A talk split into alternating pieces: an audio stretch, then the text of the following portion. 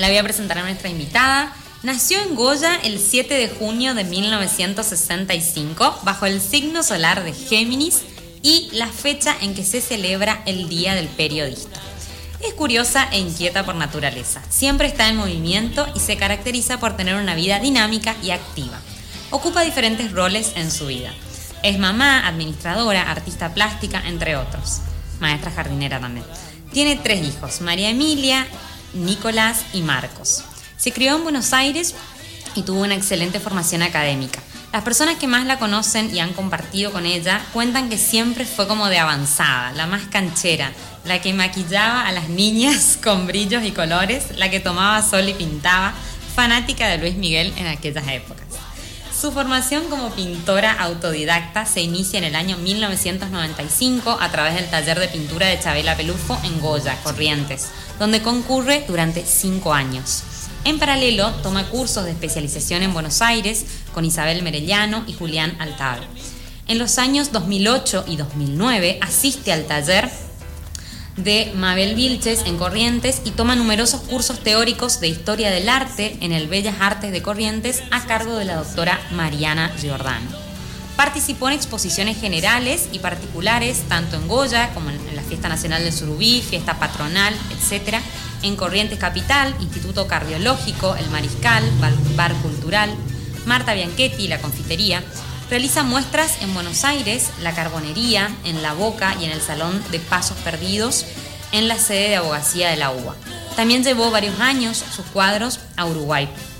Sus últimas exposiciones, tanto individuales como grupales, se han realizado en la Galería Jacarandá de Goya. Ha participado en varios concursos, siendo los premios más importantes el de Páginas Amarillas en Corrientes y el Salón Avon en Santa Fe, además de varias menciones y premios en el Pintemos Goya, concurso anual de la ciudad de Goya. Durante varios años colaboró y sigue haciéndolo en gestión cultural en la Casa de la Cultura de Goya.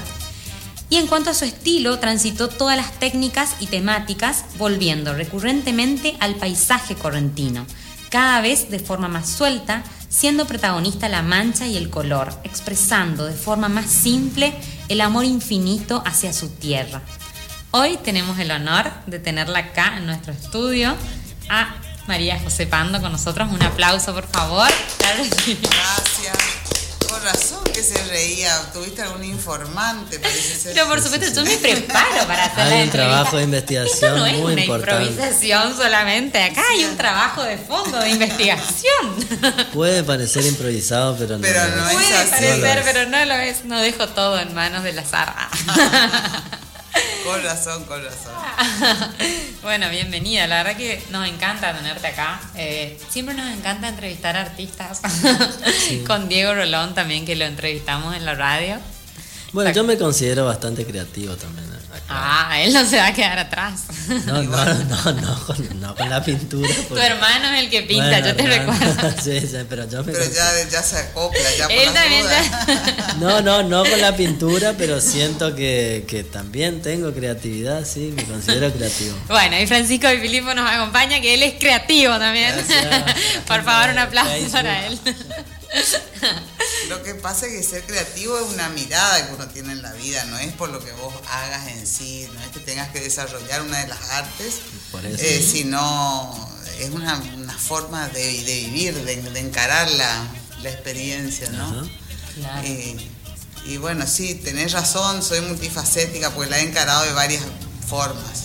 Yo creo que eso se debe también un poco a la naturaleza geminiana, que yo también la comparto y como que nos encanta todo. Yo, por ejemplo, soy feliz así con esta vida dinámica, haciendo un montón de cosas que me gustan y como que me, me encanta eso, como el dinamismo y hacer como varias cosas diferentes, digamos. Porque así Sí. no nos aburrimos de esa forma. Sí, varias cosas a, a la vez. Yo hay momentos en mi vida que me de- dediqué mucho al tema del arte, qué sé yo. Hace ya unos años sigo dedicada, pero eh, también tengo un- una labor, eh, digamos, empresarial que me absorbe mucho y me gusta también. Por eso eh, son diferentes momentos. También hay momentos en que me dediqué solamente a mis hijos. Claro, Fue y hoy cambiando. en día, ¿cómo, ¿cómo sentís que estás equilibrando tu vida? Digamos, ¿te gusta así como esto de, bueno, un poco la parte empresarial, otro poco el arte, otro como, Sí, gracias a Dios la parte laboral la comparto hoy con mi hijo, que ya están todos recibidos, ya están grandes, porque la verdad que fue un, un peso grande mucho tiempo, porque son muchas responsabilidades. Eh, y así que ahora eh, a mí me encanta trabajar, pero me gusta hacerlo, no eh, hice, hice eso de una forma muy forzada mucho tiempo, con muchas responsabilidades encima. Hoy lo puedo, lo puedo compartir, estoy más tranquila. y, y bueno, y el arte también hoy lo vivo de una forma más relajada, porque cuando vos empezás es como que querés participar en concurso, querés ir acá, querés ir allá. Ahora le- la verdad que es un gusto que me tomo, así que pinto cuando tengo ganas. eh, Tocar la tierra sería. Claro, entonces ahora, ahora por ejemplo se dio, antes por ahí yo me esforzaba más, ahora como que se dio de juntar una muestra, digamos, lo, va fluyendo, no es que lo pongo antes como, creo que cuando uno es más joven es como que se pone como muchas metas y se presiona a sí mismo. Sí. Y bueno, yo creo que llegué al momento de mi vida en que, que me trato de, de, dentro de lo posible, porque la vida siempre se encarga de complicarlos tanto, pero de relajarme y disfrutar, digamos, de esa manera. Y ahora estoy chocha porque la verdad que con esto de la pandemia, si bien desarrollamos todo el tema de las redes todo, estuvo buenísimo porque yo la verdad que hice eh, página de Instagram, no sé, hice millones de cosas, de cursos por, no sé, todo, todos los tickets que teníamos que hacer en la pandemia lo hice. Pero la verdad que ahora me encanta volver a hacer cosas vivenciales.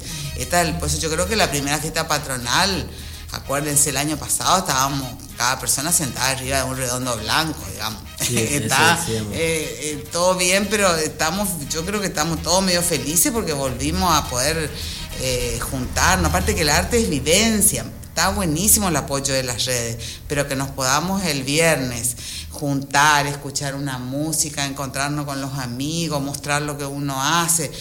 Y bueno, eso no, no tiene precio. Y ahí al momento de pintar, digo, por ejemplo, ¿tenés horarios Te- o tenés un lugar donde te gusta sentarte a pintar? ¿Pintás sobre una foto? Pintás, ¿O vas al paisaje?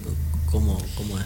Y bueno, yo tengo en mi casa un, una- un- un espacio donde yo pinto. Eh, antes, en, en la época que yo me dedicaba más a mi, a mi rol de ama de casa, madre y artista, sí tenía un horario que pintaba, estaba en una época de aprendizaje, yo pintaba todos los días como quien se va al trabajo.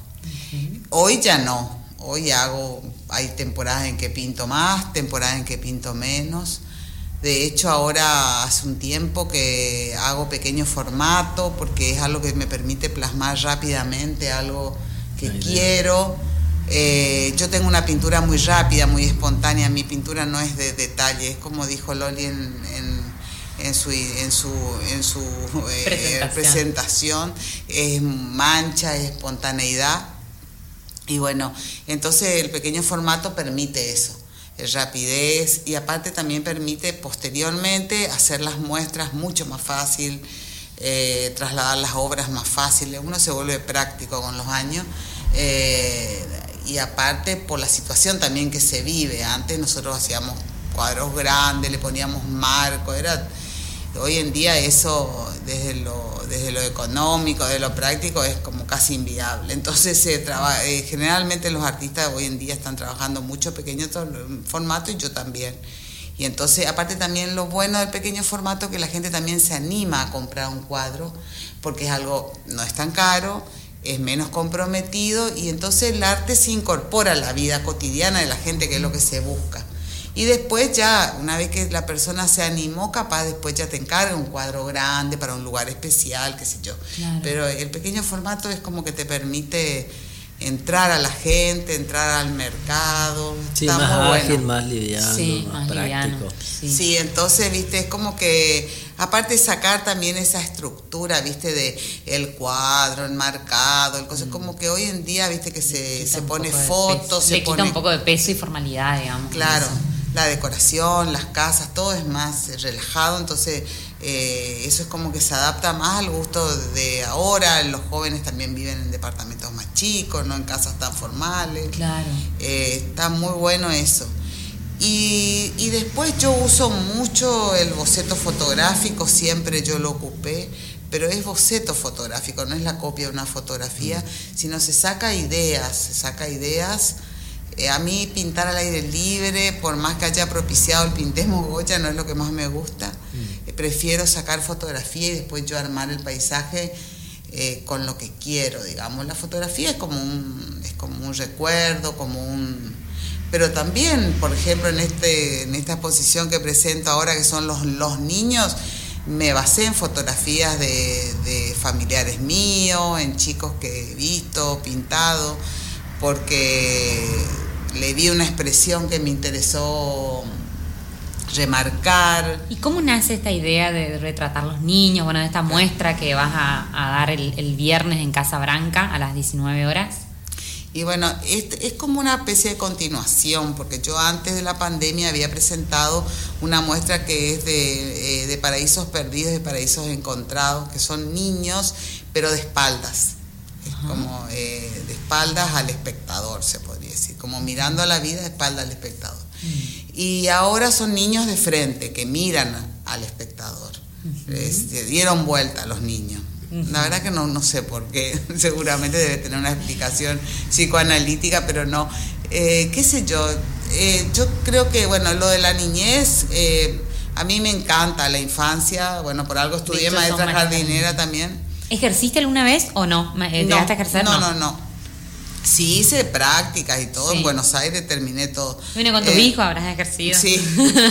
Pero a mí me gusta hasta ahora, yo tengo mucha facilidad para vincularme con los chicos. Para mí, la forma en que directa en que vos te comunicas con ellos, que eso para mí es como. Muy natural en vos, digamos. Sí, sí, sí. Es como que me entiendo automáticamente con un niño eh, siendo un adulto por ahí bastante más difícil de encontrarse. Eh, me gusta la infancia por la potencialidad que tiene. Pienso la, que la infancia, eh, digamos, es todo potencia y es todo también que pende de un hilo, digamos. Es como en la infancia hay esa cosa como me parece de belleza, pero también de miedo porque es algo muy vulnerable un niño. Y, bueno, eh, yo he subido en el Instagram las, las, obras y generalmente cada obra la he acompañado con una frase de algo. A mí siempre me gusta poner frases de, de escritores o de libros o de algo que transmitan aparte de la imagen un contenido. Sí. Y bueno, hay una, hay una de las frases que puse, porque cada una le ponía una frase, pero hay una que me gustó mucho de de la, del, del, libro de Isabel Allende, del amante japonés, que dice que la infancia, algo así, ¿no? Porque, eh, no, la, no la sé de memoria, pero que la infancia es como que venimos nuevos al mundo y que nos ensuciamos por el camino, pero que tenemos la enorme posibilidad de limpiarnos y renovarnos. Claro. Sí, los niños son la pureza, los niños no tienen tapujos para expresar nada. Y después nos vamos cargando de, de, miedos, de juicios, de un montón de cosas, digamos, contaminando la cultura, exactamente, nos atraviesa la cultura, la sociedad, tal cual. Y, sí, eso es lo más lindo que tienen los chicos, digamos, los genuinos que la son. los genuinos. No tienen, no discriminan nada, digamos, en absoluto. O sea, ellos son puros, son puros. Y bueno, y después tenemos que, viste, como dar, eh, bueno, y creo que por eso me, me, me interesa mucho ese, ese universo y lo... Y decir plasmarlo a través de... Sí, sí, sí. Y por pero yo siempre hice como diferentes temas y vida. Digo, lo único que es siempre recurrente es el paisaje, siempre vuelvo al paisaje. Eh, pero siempre. O sea, no te gusta como quedarte en un solo, en una sola temática, por así decirlo. No. Como que te gusta ir variando también. Yo, yo también pinté mucho el tema de la mujer, también vuelvo mucho al tema de la mujer, me encanta el tema de lo femenino, de la mujer. ¿Crees que, que los temas por ahí que, que vas pintando eh, guardan por ahí relación con los momentos que vos vivís, por ejemplo, o no? Sí, porque cuando lo que todo lo que tiene que ver con lo artístico siempre tiene que ver con lo Una parte con lo vivencial, no es que un día vos te sentás y voy a pintar, digamos, siempre es algo que te pasa, algo que se te ocurre. Yo aparte hago medio que también varias cosas juntas, porque eh, va el tema del paisaje, de la parte de la ciudad de Goya, de los rincones de mi ciudad, eso como un permanente. Eh, y después están los, los, temas así de lo femenino, de los niños. Eh, me gustó mucho esa temática de los paraísos perdidos, los paraísos encontrados, porque me gustó mucho una frase de Borges, esa que dice que la felicidad existe y es mucho más usual de lo que uno imagina, que uno se pasa aunque sea, sea un instante por día en el paraíso. Totalmente. Creo que Poder apreciar eso, esos pequeños, grandes momentos, que a veces no es la felicidad la gran cosa, sino que el presente que estamos viviendo, por ejemplo. Claro, y uno siempre parece que el paraíso se perdió. El paraíso capaz está en, pasa que somos generalmente muy ambiciosos y queremos un paraíso grande y extenso. ¿Y qué, qué, es el arte para vos? ¿Qué representa el arte para vos en tu vida? Y para mí el, el lo que pasa que no sé si el, el, el arte la, la, creatividad, para mí la creatividad. la creatividad y la posibilidad de reinventarnos, para mí es la vida misma. Digamos, eso es lo que el hombre viene a hacer en el mundo, digamos, si vos, no sé, o, lo que a mí me parece que es lo que significaría vivir eh, y que valga la pena, digamos, vamos a venir a repetir todo lo que nos dijeron exactamente igual, bueno, por supuesto que hay personas que tienen más posibilidades que otras, pero para mí el, si tenés la, la suerte de, de, de tener condiciones, el poder reinventarte y reinventar a su vez tu entorno es, es lo que hace que la vida tenga, tenga sabor, ¿no? Claro. ¿Y cómo empieza eh, el vínculo con el arte? ¿Cómo empieza tu relación con, con el arte? Y bueno, eh, yo desde que era muy, muy, muy, muy chiquita, porque ya te. Hoy, hoy justo estábamos. abordamos este tema, pero el público se renueva y. Sí, pasa que estuvimos hablando en una esfera más privada del tema. Eh, no, yo empecé con el maquillaje. Esa fue mi inicio, fue el maquillaje. Eh, y, bueno, primero fue maquillaje social, eh, porque maquillaba cuando. cuando Pero esto estamos hablando de chiquita. No, no, mira. En realidad, en, la presentación de Loli, en realidad fue así. Yo nací en Buenos Aires, no, no nací ah, en Goya. Estaba mal pero, ese dato, Pero, es, pero fue un, casi un accidente nomás eh, geográfico, porque yo vine a vivir acá. Eh, digamos, eh, nací allá, pero automáticamente vine a vivir acá y después a los siete años me fui a vivir a Buenos Aires cursé todo mi, mi, mi colegio, digamos, mi primario, secundario y profesorado de jardín infante y yo vine acá casada a los 21 años. Y ahí yo empiezo a maquillar, pero yo había ya ah. estudiado maestra jardinera y había hecho cursos de maquillaje en Buenos Aires.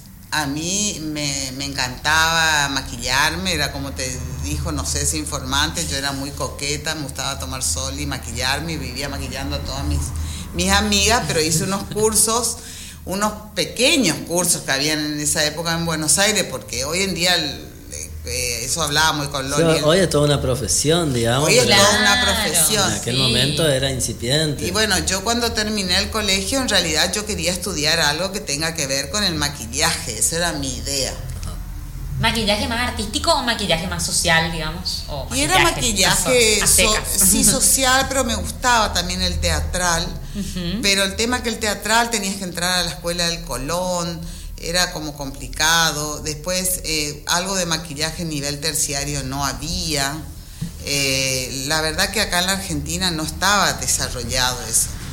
Entonces medio que lo único que pude hacer, había en ese momento unas escuelas de modelo que habían empezado en Buenos Aires, en donde te daban, aparte de cursos para aprender a caminar como modelo, a maquillarte, a automaquillarte, y ahí más o menos aprendí. Y después, eh, cuando vine a vivir acá a Goya, bueno, tuve mi hija, qué sé yo, y ahí empecé a hacer maquillaje social en Goya eh, y a dar clases yo de maquillaje acá. Y bueno, y también en ese contexto habían, eh, vinieron Constantino Barballán, por ejemplo, me acuerdo, un muchacho Scheller también que hizo en el NON un, un desfile show muy importante. bueno, todo Hernán, sí. Bueno, eh, y ellos me convocaron para que yo haga el maquillaje y como eran ya, eran, eran artísticos, digamos, porque hacían como show, también habían modelos y, eh, pasaban ropa, pero también eran show, así que se hacía maquillaje más convencional y después para, para el show. Y después también maquillé para comparsa.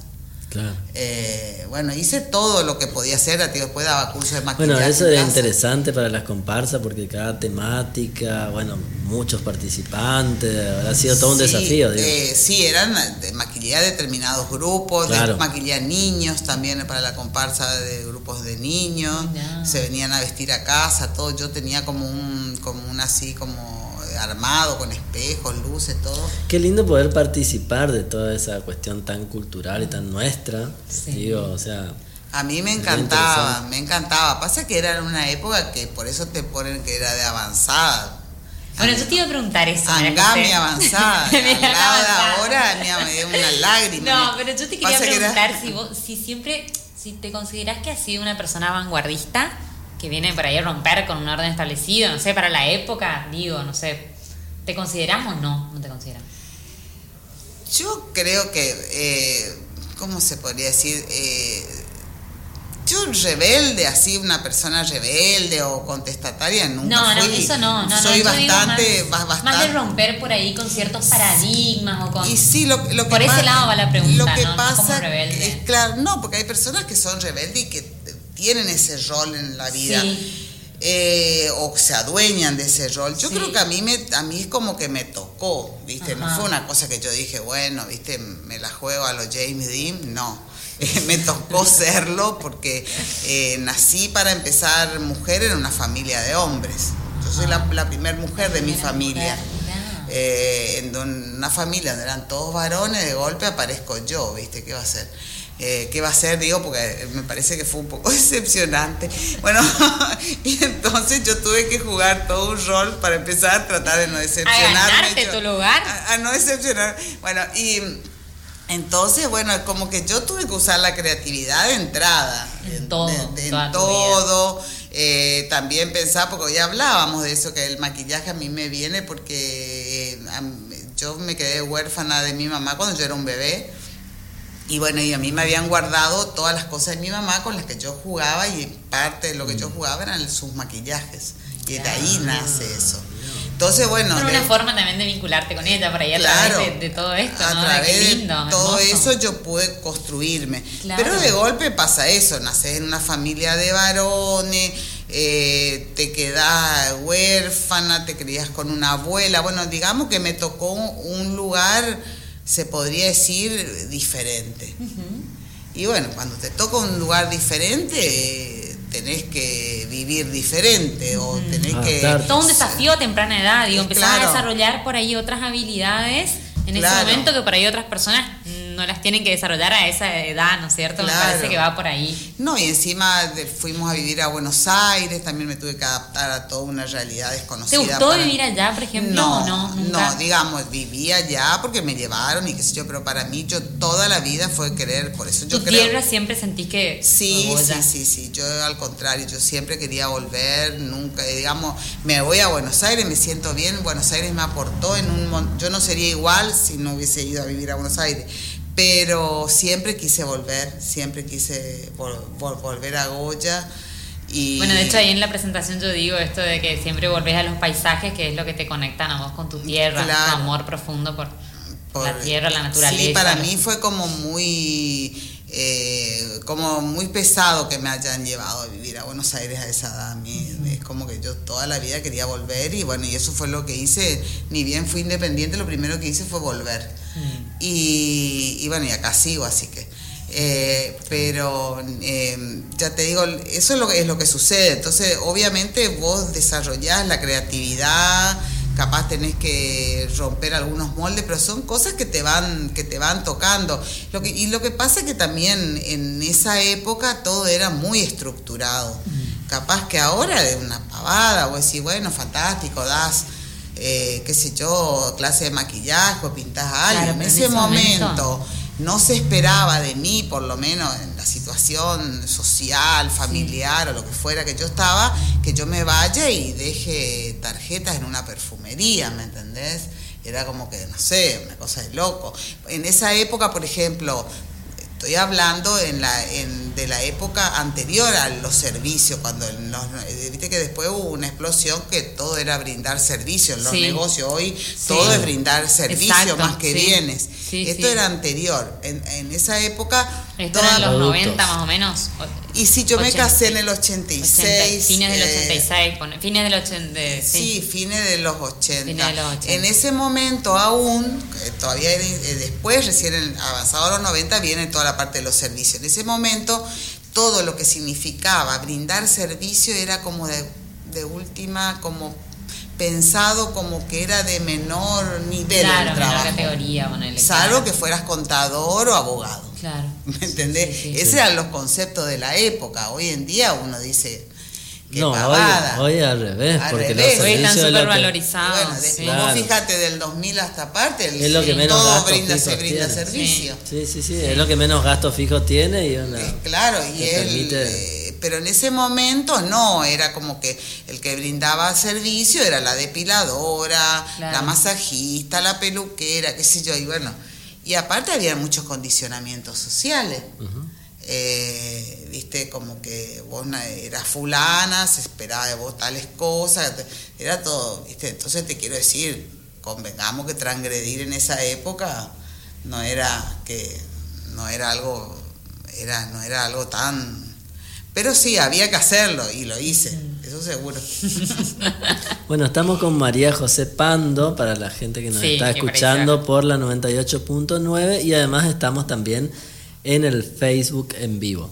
Yo te quería preguntar, porque creo que nunca preguntamos en el programa, pero digo, hay muchos invitados que, han por ahí pasado por acá y han tuvieron su estadía en Buenos Aires y después volvieron. ¿Qué te trajiste, digamos, más allá de que vos siempre quisiste vivir en Goya? ¿Qué es lo que te trajiste de allá? ¿O qué, qué cosas aprendiste en Buenos Aires que vos decís, la verdad es que eh, gracias a eso también hoy logro. Soy quien soy, digamos. Exacto. Y mira, para mí con Buenos Aires hay que tener, eh, porque Buenos Aires como todo en la vida es un, como un cliché. Vos podés ir a Buenos Aires, pero Buenos Aires puede pasar por vos o no.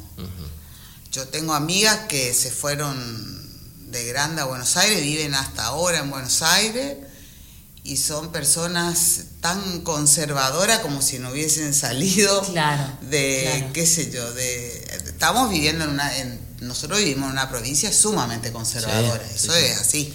bueno, eh, yo tengo amigas que por ahí los mismos años que yo vivo acá, que es como 30 años que vivo acá, viven ellas allá. Digamos, cuando yo vine, ellas se fueron. Y ellas tienen una, este, un pensamiento mucho más estructurado del que puedo tener yo. Porque en Buenos Aires hay todo tipo de gente, gente más hippie hasta la persona más conservadora del universo. El tema es que Buenos Aires pase por vos y el tema que pase por vos depende del grado de apertura que vos tengas. Yo puedo vivir hace 30 años en Goya y puedo tener toda la apertura del mundo. los lugares no hacen a las personas. Mm. Eh, la, la, persona es lo que hace el lugar. Sí. Claro, pero bueno, por eso yo a lo que iba es que por ahí uno siempre de otros lugares donde, donde por diferentes motivos vive, eh, también saca sus cosas positivas, digamos, de alguna manera y trae, no sé, yo, bueno, con Loli también tuvimos la experiencia por ahí de, vivir allá y para mí fue muy difícil al principio, sin embargo rescato muchas cosas, digamos, que, que si bien no era mi ciudad para vivir, porque prefiero vivir en Goya también, pero me, me, traje, no sé, un montón de aprendizaje que por ahí quizá acá no, no lo hubiese tenido. Claro. Sí, lo que pasa es que el tema es lo siguiente. Eh, por ejemplo, vos te vas a vivir a otro lado. El salir de tu lugar, de tu lugar de comodidad, eh, estar en una sociedad, sea Buenos Aires o cualquier otra, en donde a vos nadie te conoce, en donde vos sos tu presentador. Eso si vos me decís, ¿qué te dio Buenos Aires? Buenos Aires a mí me dio eh, que yo me crié y crecí en un lugar en donde yo era una persona más que si alguien se acuerda de mí o me destacaba era por mis condiciones, no era porque yo fuera fulanita de tal ni nada de eso. Eso te da Buenos Aires. Después te da también eh, qué te vayas a hacer a Buenos Aires, cómo te vas a Buenos Aires. Los chicos, por ejemplo, que se van a Buenos Aires, se abren camino solo. depende también del desafío, qué es lo que, pues eso no es el Sí, el lugar objetivo que en cada sí uno mismo, tenga sino también. es, claro, Sí. es, lo- es la vivencia que vos Sí. tengas allá. Sí. Yo creo que siempre salir de los lugares de confort y tener vivencias nuevas Sí. siempre va a ser algo que te va a enriquecer. Va a ser una Totalmente. Bueno, esa es un poco la invitación en este programa que siempre decimos de salir un poco de la zona de confort, de lo conocido, donde todo es cómodo y seguro, pero nada crece estando ahí. O sea, siempre cuando te corres de ese Claro. lugar surgen los mayores niveles de aprendizaje, ¿no? Pero si algo para mí tiene el momento actual, es que eso te lo podés hacer vos en donde vos estés. Sí. Porque antes, por Sí, ejemplo, pues, cuando yo empecé a estudiar pinturas, ahora, por ejemplo, esta semana preparé una caja enorme que llevaron todo el profesorado de plástica de todos los libros y las cosas que nos sabés el trabajo que nos daba conseguir y en ese momento para acceder a una técnica de pintura a una a historia a historia del arte a, a las imágenes era un Sí, desafío era mucho En más esa- complicado. Tenía que ir a la enciclopedia, ponerle. No sé, yo me acuerdo cuando era. Pero sí, pero aparte ponerle vos antes, inclusive, por ejemplo, algo característico de los, de los artistas, eh, de, los, de los grandes artistas, bueno, de los artistas profesionales de la Argentina, que eh, digamos, Bernie, Soldi, todos los conocidos, hasta hace muy poquito. Todos tenían su viaje iniciático a Europa, por ejemplo, porque vos la forma de ver obra, si vos querías verlo a Rembrandt, eh, tenía que irte a Europa. Sí. Y no teni- eh, hasta conseguir una imagen, de un, hasta conseguir un Era libro era una cosa costosa, difícil. Hoy en día hay una accesibilidad total. sí, No, hay sí, como una democratización mayor de acceso a la información y todo. Claro, obvio que si vos te podés ir a Europa y pasar por esa vivencia está espectacular, pero hoy en día vos a través de, de millones de plataformas, imágenes, vos podés acceder a un No, mundo. totalmente. Es que an- Sí. antes el arte era como para las clases altas o eh, de- más de elite, digamos. Hoy es como que se socializó mucho más Sí. a través Sí, de, sí, de sí, esto que sí. estamos diciendo. Totalmente. Tanto de las obras que tienen un formato más ágil, Sí. como también de la accesibilidad a través de, de Sí, aparte vos, por ejemplo, qué sé yo, querés aprender a pintar un al óleo, a la acuarela, algo, tenés 200 tutoriales, qué sé yo. También. Antes no teníamos ni cómo, digamos, había que Bueno, encontrar en ese sentido me imagino que Buenos Aires, digamos, habrá sido como un lugar donde era más fácil. Sí, igual yo empecé a pintar estando Acá. viviendo acá en Acá, sí. Yo después Primero hice autodidacta, ¿no? Y después con Chabela, así fue. No, autodidacta se refiere a que yo no tuve una educación académica. Form- ah, ok, Digamos, formal, eh, digamos. digamos, le- yo me, me- me formé a través de lecturas personales, a través de asistir a varios talleres. El de Chabela fue el de Goya, Sí. pero yo asistí a talleres en Buenos Aires, a talleres en Corrientes. Corrientes. Pero vos te imaginás que yo eso hacía con hijos, con todo, digamos, eh, no era que me iba y me podía instalar en Buenos Claro. Aires seis meses a un taller, ¿viste? Te Claro. quiero decir, iba aprendiendo como a lo que yo... Sacando un poco de cada lugar, cosa. digamos, después armando vos tu propia. Sí, aparte mirando, mirando obra, conociendo gente. A mí también la gestión cultural me permitió eh, eh, volcar acá en Goya también todos los vínculos que yo podía hacer. Siempre tuve facilidad para vincularme con la gente. Yo Mm. por eso pude, se pudo generar el Pintemos Goya, porque con- conocí pintores en Buenos Aires, porque yo, yo veía las obras de ellos. Porque vos tenés que ver, de ver obra, tener tener el ojo, el ojo, eh, pintar no es tanto una habilidad técnica o manual como se cree, sino eh, la pintura está dada por la mirada, la mirada en, al mundo. Y eso se logra intercambiando. Y bueno, Sí. y, y- y bueno, y todo eso a mí me enriqueció mucho, ¿viste? Y me permitió también hacer gestión cultural, me- me- siempre me pareció algo muy importante porque para mí el, si el mundo se va a arreglar va a ser a través de la cultura y del arte y entonces Vos sabés que hasta hace poquito ahí en el Instituto Superior Goya había una tecnicatura en gestión cultural que no tuvo mucha visibilidad, la verdad, porque o sea, fue una sola corte y se terminó, fue- eran tres años.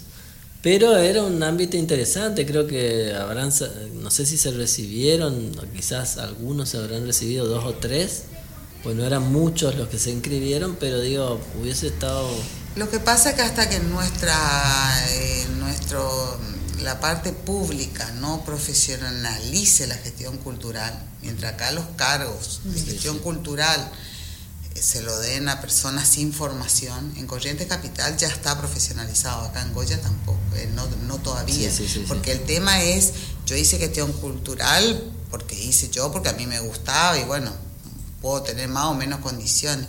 Pero la verdad que no tiene nada que ver que uno desarrolle el arte con la gestión cultural.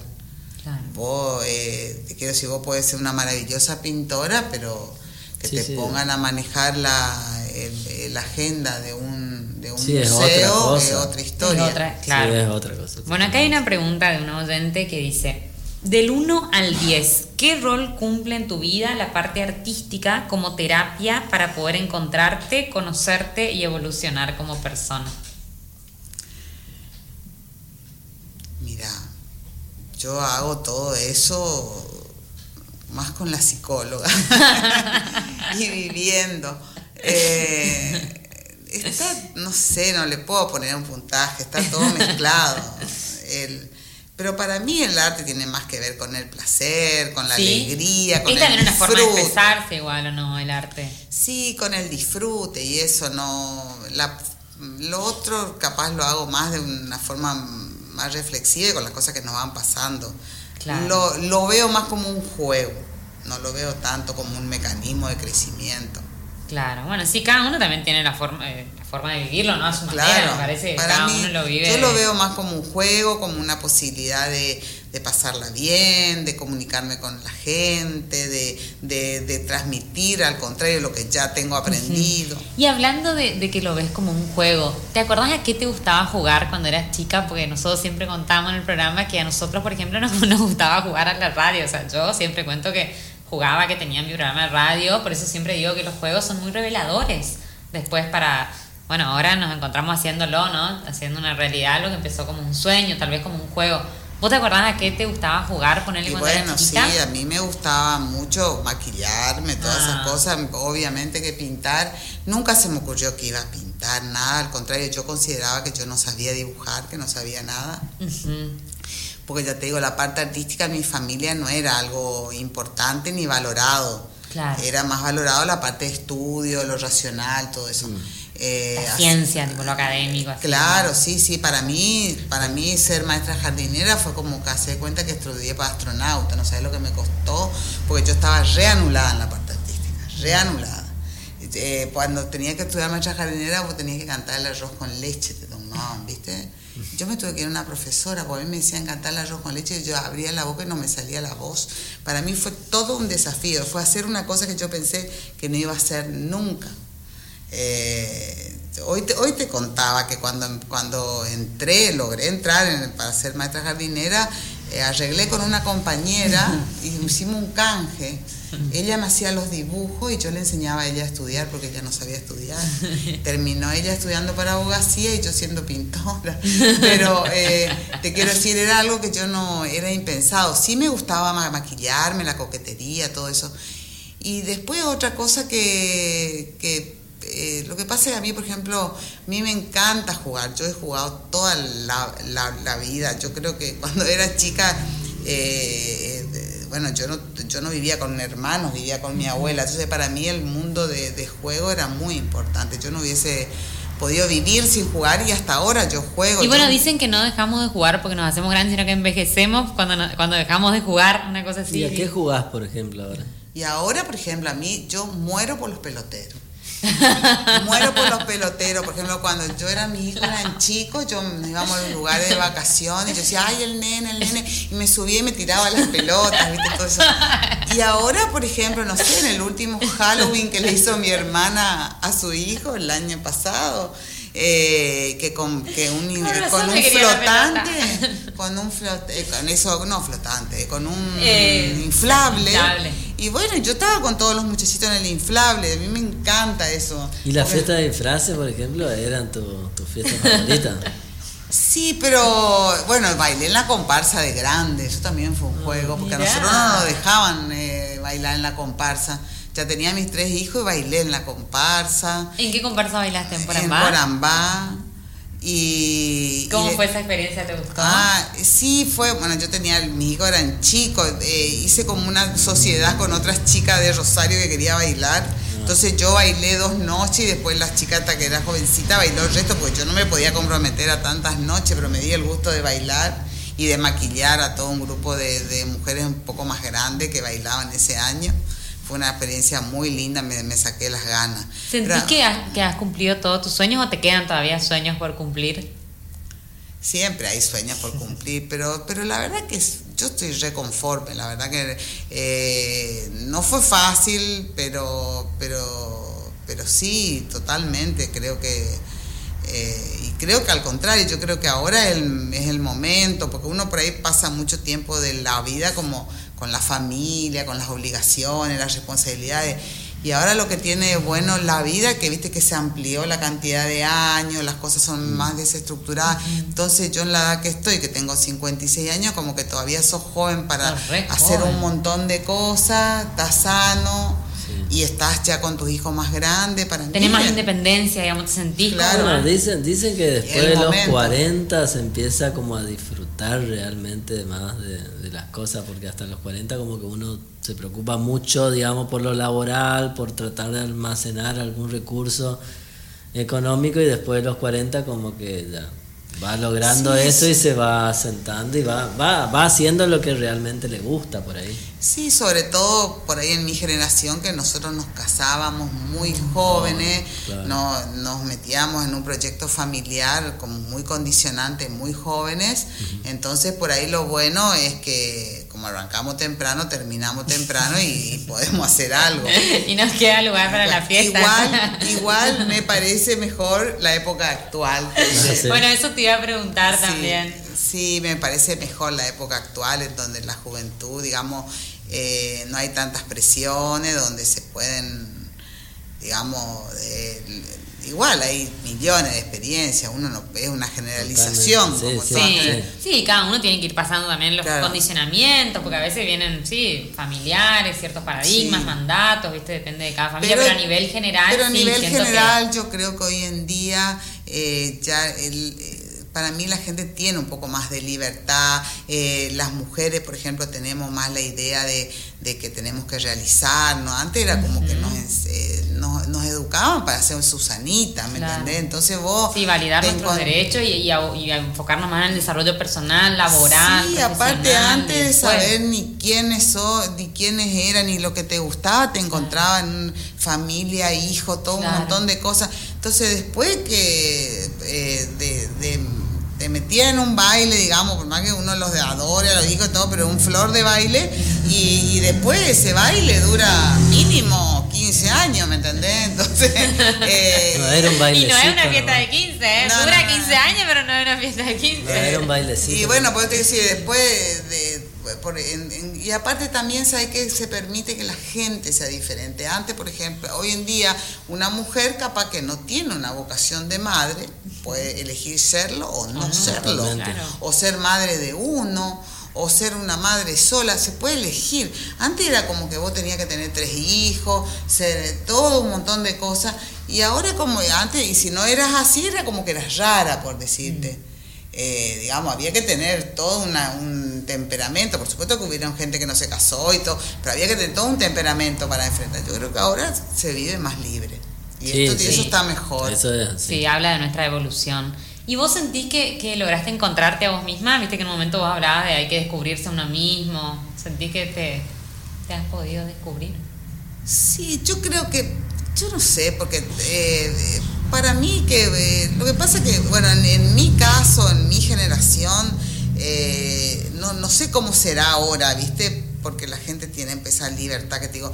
Mi generación lo que pasa es que nadie se preocupaba de quién era vos, qué no era vos. Vos te decían lo que tenías que hacer y vos tenías que hacer eso, no sé qué explicarte. Entonces vos no sabías ni, qué querías ni nada. Vos era como que a vos te entregaron, bueno un deber ser que tenías que cumplir. Si cumplía estaba bien, si no cumplía estaba mal. Era así de simple. Mínimo umbral de conciencia y reflexión, digamos.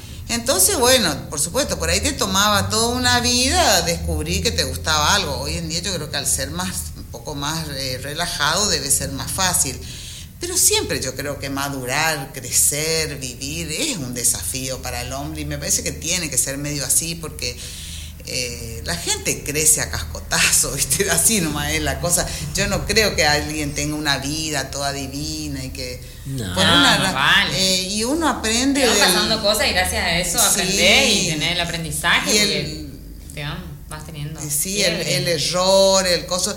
Y bueno, y por ahí vos decís, bueno, ahora sí, posta, me encontré, esto es lo mío, qué sé yo, y después entrar en crisis a los Sí. dos años, ¿qué hago? ¿Qué esto? Y te entra toda la tara de vuelta. Sí, sí, vivan las crisis, que son las que nos Eh, permiten.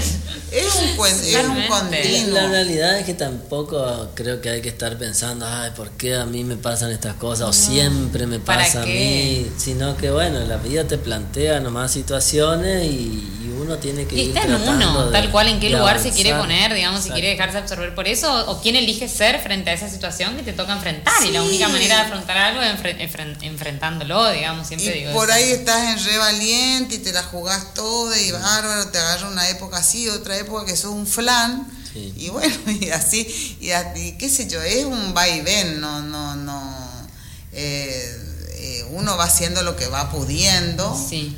Y, y bueno, pero. Sí, pero lo que vas sintiendo lo también. que vas sintiendo, lo que va pudiendo, a veces te sale mejor, a veces te sale peor, y hay que saber que eso es así. Lo que pasa es que uno por ahí idealiza y cree que en un momento va a llegar a tener todo muy claro, pero en general Sí. cuando pensás que la tenés claro, alguna revolcada aparece. No, y, y lo otro también me- que me parece importante es que como estamos en un, en un sistema muy triunfalista, digamos, y por ahí no, no, la verdad que generalmente salen, no salen tan bien las cosas o no salen tan bien como las queremos. Pero bueno, vale la pena hacer el esfuerzo y después, en definitiva, el resultado termina, yo creo. Claro, y no pararnos positivo. tanto en el resultado, sino más bien en el proceso, en disfrutar el proceso, porque si no somos grandes resultadistas, como vos decís, estamos siempre queriendo resultado y no Sí. disfrutamos del proceso. Yo creo que el, es- yo creo que el gran desafío, así como en mi época, el gran desafío era salir de ese organigrama que te daban, digamos que vos debías ser dos puntos a tal cosa, tal, tal, tal. Hoy en día no te dan organigrama, pero te largan con que tenés que ser feliz. Es como que viste el que no es feliz es idiota, porque viste que todo el mundo es feliz, todo el mundo saca lindas fotos, todos somos lindos, todos estamos contentos. Y Entonces es una tragedia, ¿viste? Estamos, eso sería bueno por ahí, de- decir, se puede relajarse un poco. Sí. Lo de las redes, lo de Sí, todo sí. eso, es para mí es como demasiado, por ahí, digamos, se cambian las presiones. Antes capaz las presiones eran sociales, esto, lo otro, y ahora las presiones son eso. Yo veo que los jóvenes están como muy presionados con la exposición en las Sí, redes. como que vender mucha todo, felicidad, el- digamos. todo el mundo contento, todo. Y la vida no es eso, hay momentos, pues hay momentos que te encontrás, hay momentos que te perdés, Sí. y bueno, y es lo normal, y de golpe no siempre estamos bien. Y, Totalmente, y escuchar lo que nosotros necesitamos, registrar eso y, y entender que es necesario evitar la tristeza, el enojo, la angustia, la ira, Todo. Porque son, siempre digo, las emociones no son ni buenas ni malas, son alarmas que algo te están indicando, algo te están manifestando y que un enojo puede ser muy bueno para poner fin a una situación, poner un límite. Entonces, está bueno poder registrar, bueno, qué estoy sintiendo frente a esta situación, o sea, qué me está, qué información me está dando, ¿no? Sí, lo que, lo que tiene sí el arte, me parece a mí, o las personas, eh, sea plástica, música, lo que vos sea que hagas, que me parece re importante que las personas traten, porque todos tenemos algo de que nos gusta, o sea, así sea pintar, un, no sé, lo que fuera, o, o coser, o, o, el- o hacer, un- o si no, un deporte también, porque hay personas que no están en la parte artística, un deporte,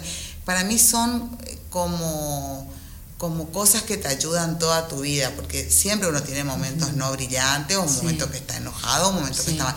Y el tema de vos tener un centro de interés que a Sí. vos te enriquezca, te guste, Sí. te haga bien. Sí, y te Sí. saca un poco del problema. Sí. Claro, Sí. entonces, por eso Te te Bueno, es- en es Japón, algo viste que buenísimo. le llaman el, el Ikigai. Bueno, en Japón, bueno, dicen que la gente, bueno, vive más tiempo, no solo por los hábitos, la comida saludable y demás, sino por, por esto del Ikigai, el concepto de Ikigai, que es como la razón de ser que uno tiene, por lo que se levanta todos los días. Y es un poco estar relacionado a esto, la, la pasión de cada uno, o sea, la vocación, lo que te gusta, el, el llamado ese que, ¿no? De la vocación que viene del llamado. Y dicen justamente que vos, por eso, que algo vos, que, ah, que vos sí. hay que te guste pues Sí, porque el, tema que porque por ejemplo te- la vida te va a pasar de todo de contento Sí. pero el hecho de que yo en- hasta en el peor momento que pueda estar yo me voy y me compro dos hojas de acuarela y pego dos manchas y a mí me cambia el jeite, ¿me entendés? Sí, sí, sí. y eso le pasa al que toca música, le pasa al que le gusta, no sé, jugar al fútbol, a la Sí. paleta, lo que sea. Algo que vos, en ese sentido me- yo soy una agradecida porque es algo que te eh, que, que, te, que te acompaña, una vida te acompaña eso. ¿Y tenés algún otro tipo de arte que te guste o que hayas practicado, que quieras intentar más adelante?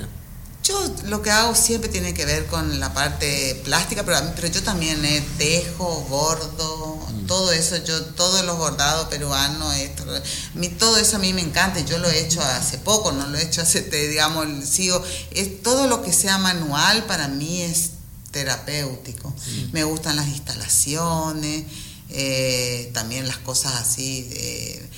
por ejemplo, cerámica probé, pero no me enganchó. Eh, no, siempre tiene que ver con eso, con la, pero todo lo que sea la pintura, el color, todo eso a mí me encanta. Yo te iba a preguntar porque, bueno, viste que está la frase que dicen nadie es profeta en su tierra. ¿Vos sentís que se puede ser profeta en la tierra de uno? Sobre todo en lo que es el mundo del arte, la eh, pintura, la música. Eh, con, eh, con respecto a mí misma, yo soy una agradecida. A mí, la bueno, eso es importante decirlo, me parece. En Goya, yo, todas las cosas que emprendí, a mí, mi pueblo me acompañó toda la, vida, en todo. Yo también siento eso. Porque viste que algunos dicen que no, y para mí, sí. sí por lo menos la dimensión que yo lo hice, la, verdad que... La acompaña, sí. A mí, a mí siempre me acompañó. Yo siempre digo, Goya a mí también siempre me dio trabajo, la verdad que siempre me abrió las puertas y para mí eso es re Yo creo que en Goya, como también nos conocemos todos, creo que muchas veces también hay proyectos que por ahí eh, eh, tiene que ver mucho la persona con el proyecto, digo, o sea, al conocernos todos. Bueno, pero en general, eh, o sea, en general nos conocemos, pero también no nos conocemos y está bueno también poder conocernos, digamos, o sea, me parece que tampoco hay que generalizar nomás, así como... Pero me parece que nos apoyamos también mucho a veces por por el tipo de personas que somos. O sea, sabemos que es buena persona y en general hay una... Mira, yo, yo tengo la devolución de lo que es el Pintemos Goya, de gente que hace 17 años viene a Goya, gente con una capacidad artística impresionante, agradecido, siempre destacando un montón de que mira que van a, concursos de todo el país, que acá se los trata de, primera. Yo la verdad, yo no puedo eh, más que agradecer yo siempre, este es mi lugar en el mundo, a mí me han recibido siempre bien, siempre... Pero también, yo creo que cuando uno hace las cosas con onda, con ganas. Con amor, con pasión.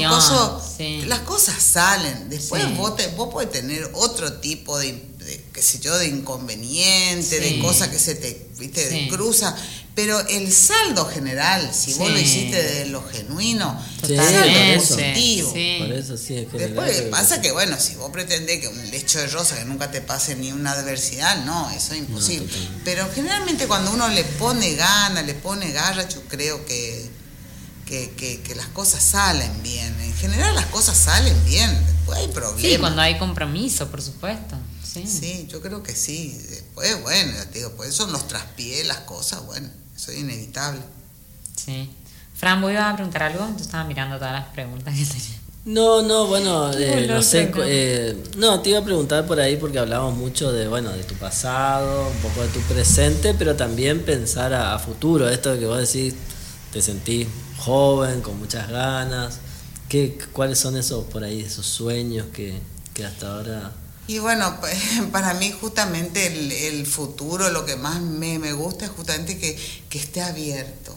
Que sea incierto. sí, que sea incierto, porque que no esté escrito. Cuando vos, cuando vos desde muy joven hiciste un proyecto de familia en donde, eh, digamos, eh, eh, tuviste que, hacerte cargo de eso mucho tiempo, es como que todo estaba bastante condicionado a muchas cosas, ¿no? Yo por un lado mi familia, los tres, mis tres hijos, pero por otro lado también cuando vos también recibís en herencia bienes y cosas, eh, si bien están buenos, porque por supuesto en un país atravesado de tantas necesidades, nadie va a decir que recibir algo sea malo, pero también es verdad que hay una gran carga, porque eh, no es solamente que vos recibís, eh, sí, tenés, tenés tu casa, tenés un montón de cosas solucionadas que capaz las otras personas no, pero también tenés eh, gente a cargo, familias que viven de vos y un montón de cosas que son desafíos muy grandes y en un país como el nuestro más. Y más si uno se lo toma con responsabilidad, ¿viste? Entonces como que vos... Eh, vos tenés, digamos, tu familia, tenés una empresa, tenés una trayectoria familiar que cuidar, tenés un montón de cosas que tenés que llevar adelante. Y eso cuesta. Eh, eh, aparte cuando uno tuvo antecesores que con un alto, una alta calificación hay que estar a tono, ¿no? Y bueno, eh, yo creo que en, este momento yo estoy como en la etapa de mi vida que yo ya siento que cumplí. La posta la tienen mis hijos, yo acompaño, pero ya desde otro lugar. Entonces, qué bueno hoy poder decir, y bueno, viajar que la vida me sorprenda un poco, a ver qué pasa. me encanta. A ver qué pasa. Ahora o sea que no hay plan.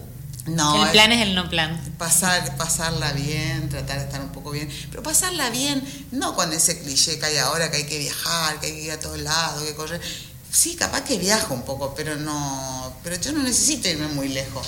Eh, por ahí uno necesita dar una vuelta por la costa negra relajado y es suficiente. Ir a mirar ese atardecer ahí. Exacto, bueno, ahí tengo mis, conectar con la naturaleza. Mis postales también van a, van a estar en la muestra del viernes. Ah, bueno, eh, eso, sino como para hacerlo, la verdad que se nos fue el programa, me voló, me quedaron un montón de preguntas por hacer, pero bueno, o sea. Bueno, hacemos una segunda. Hacemos una segunda edición, te juro, me quedaron mil preguntas, no sé. Bueno, eh, lo que sí, quiero. Sí, contar un poco para cerrar el tema de la muestra. Bueno, la muestra va a ser el. Está buenísima, la verdad, no modestia aparte, estoy contenta porque fue un desafío encontrar el lugar, porque yo no lo quería hacer en cultura, porque prefería eh, cultura, estaba con el tema de los cuadros del Pintemo. Eh, Jacarandá no se pudo abrir, no se pudo reabrir porque es media encajonada la galería y no cumple las condiciones de los protocolos actuales. Y medio yo no sabía en dónde mostrar mis cosas. Quería mostrar y no sabía en dónde y no me estaba por conformar con algo que no me gustara. Y bueno, tuve la suerte también que mostré en el Instagram que Magu de, la casa de decoración de Casa Branca, Deco, eh, le encantaron mis cosas, se enganchó, el lugar está espectacular porque es una casa histórica de Goya, que también está bueno que la gente entre y la conozca. Eh, el lugar es muy lindo, la decoración es fantástica porque eh, Magu es una chica muy talentosa, muy emprendedora.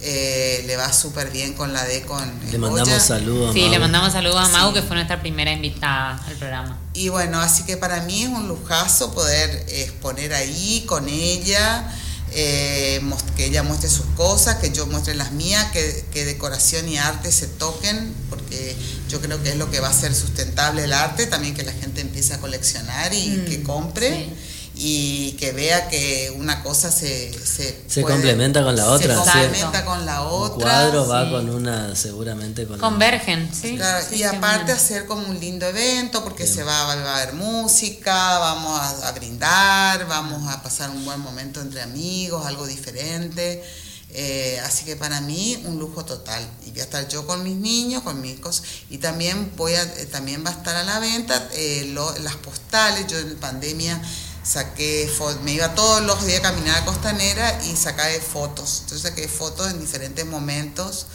eh, diferentes días, día de invierno, de, de, verano, de nublado, no nublado, bueno, todos los días me iba y sacaba una foto y después se me ocurrió armar unas postales, como las postales que antes habían, que eran, eh, que eran una fotografía bueno, yo le incorporé esas frases que a mí me gustan.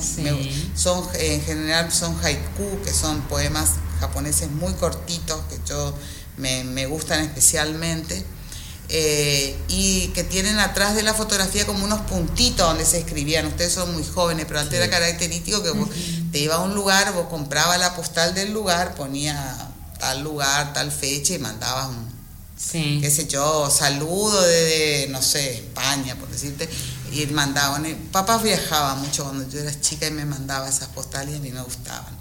Que me, que donde me recomendaba que estudie inglés y todas esas cosas divertidas que me proponía desde una playa de Miami. Eh, bueno, él estaba trabajando también, pero bueno, me las mandaba. Y bueno, entonces hice esas postales y, y, eh, y bueno, y con, con la con esa foto y con eso eh, me, gustó eso. Eh, recuperar ahora, que está todo tan, tan internet, eh, recuperar eso, la escritura. Te iba, te iba, a preguntar dos cosas para ya, vamos a ir cerrando seguro, pero una, primero que comentes eh, dónde pueden ver, aparte de la muestra, digamos, virtualmente, dónde se pueden ver las fotos, porque las, perdón, los cuadros, porque por ahí la gente está escuchando y demás y quiere, quiere ver, digamos, la, bueno, el viernes a las 7 de la tarde se hace lo que se llama la vernissage, que es la inauguración, que es ese evento que te digo que vamos a hacer. Después eh, los cuadros quedan y las postales van a quedar también 15 días y en lo de Magu, en horario comercial, se puede ver. Y después yo tengo mi Instagram, que es arroba, digamos, pandoarte, pando.arte, que ahí se, se, puede ver todo lo que yo hago. Exacto. Y Magu tiene Casa Branca Deco también en Instagram. Y ahí te comunicas, eh, tenés abierto el chat, todo, así que ahí pueden ver todo. Bueno, eso por un lado entonces. Y después lo otro que te quería preguntar es si ves la necesidad de tener nuevos espacios para, para poder exponer, digamos, eh, ya que te surgió, digamos, justo esta problemática, si crees necesario que la ciudad cuente con nuevos espacios para... La, la ciudad tiene muchos espacios, la Casa de la Cultura es enorme, es lindísima eh, lo que pasa es que, bueno, estuvo muy dormido todo esto ahora con la pandemia, hay que ponerla en actividad nomás. Tenemos como cuatro museos, hay dos que no conozco que me mandaron hoy, ahora cuando pase el fin de semana esto me voy a ir a conocer, hay dos museos que no conozco, eh, que hay que visitar. Eh, así que lugares hay, lugares hay. Lo que pasa es que por ahí hay que, hay que generar ideas de, para mostrar, mostrar de forma diferente. Bueno, en este contexto, perdón, ya paso el chivo ya que estoy. En diciembre, todavía no se viene el día, pero va a estar la feria, la muestra Tinta Libre, donde todo un grupo de ilustradores, dibujantes, pintores, artistas en general van a exponer también y visibilizar su arte eh, organizan Diego Rolón, Arte, Pilar Polo, Ilustra, los hermanos Alan David Gómez y su hermano que vive en Córdoba y exporta también sus dibujos a México. Eh, va a estar espectacular, creo que va a ser en acá en la escuela normal. Va a ser en la escuela normal y la fecha... Era creo que mediados de diciembre me parece. Eh, sábado 18 y domingo 19 de diciembre van a ser en la escuela normal esta muestra Tinta libre. Tinta libre que es arte pero con dibujos. Sí, arte y bueno, y el año pasado explotaron las ferias. Yo estuve en una feria en Barcelona, pero eran un montón de ferias, había en Costanera también. Eso hay un montón de lugares nuevos. Ah, después otra cosa que también quiero decir es que tanto en Casa de la Cultura como en la plaza estos días y en Casa Branca también se va a ofrecer el bono del hospital que la municipalidad propicia que se también que se lo compre, un bono son 10 eh, cuotas de 500 pesos y todos los meses hay premios, que es para ayudar a la cooperadora del hospital que, bueno, que están haciendo la tarea enorme que han estado haciendo con este tema de la pandemia y bueno. Así que eso, eso también si el que quiera colaborar va a tener acceso al, al bono ahí en Casa Branca y o si no ahí en la plaza. Bárbaro. Bueno. Bueno, María José, muchas gracias por haber venido. Si podemos despedir con la musiquita esa que, te pedí hoy, se va. Gracias a usted, muy amable, gracias, me hicieron sentir muy bien. Bueno, muchísimas gracias. me quedaron un montón de preguntas que te las voy a mandar de regalo, junto con la presentación que escribía. Eh, y bueno, siempre nos queda corto el programa. O vamos a tener que pedir a los chicos, a los americanos que empiecen más tarde, o, o a Pinar que termine antes, o tener otro día en la semana. O si no, tenemos que hacer como la serie de Luis Miguel, hacer otros capítulos. claro, hay que hacer más capítulos. Que opinen la, la audiencia. Que la audiencia elija, que la audiencia vote, por favor. Sí, sí, tal cual. Bueno, podemos, podemos agregar un día más, ¿no? Hay que ir viendo. Esta es nuestra primera experiencia. Sí, también. es nuestra primera experiencia. Estamos súper conformes con todo lo que está pasando, porque la verdad es que. Todo lo que se va gestando y Sentimos muy buenos comentarios y bueno, eso hace bien. Sí, pero bueno, hace bien el alma, aparte. No, no nos queremos animar tampoco a tanto porque estamos un poco cargados de actividad. bueno, bueno, bueno, será hasta el próximo miércoles entonces a las 20 horas acá en el mejor oficio del mundo por Radio Bitácora. Muchas gracias a todos por acompañarnos. Gracias a nuestra invitada, gracias a la audiencia y gracias a todo el equipo. Y buen fin de semana para todos, que disfruten. Y buen fin de semana largo para todos. Cuídense mucho, que lo disfruten. Y entonces comprendo cómo están de ausentes las cosas heridas. Por eso muchacha no partas ahora soñando el regreso. Que el amor es simple y a las cosas simples las devora el tiempo. Demora que aquí con la luz mayor de este mediodía,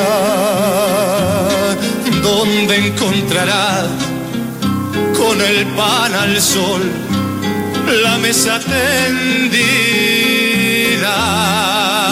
Por eso muchacha no partas ahora soñando el regreso, que el amor es simple y a las cosas simples las devora el tiempo.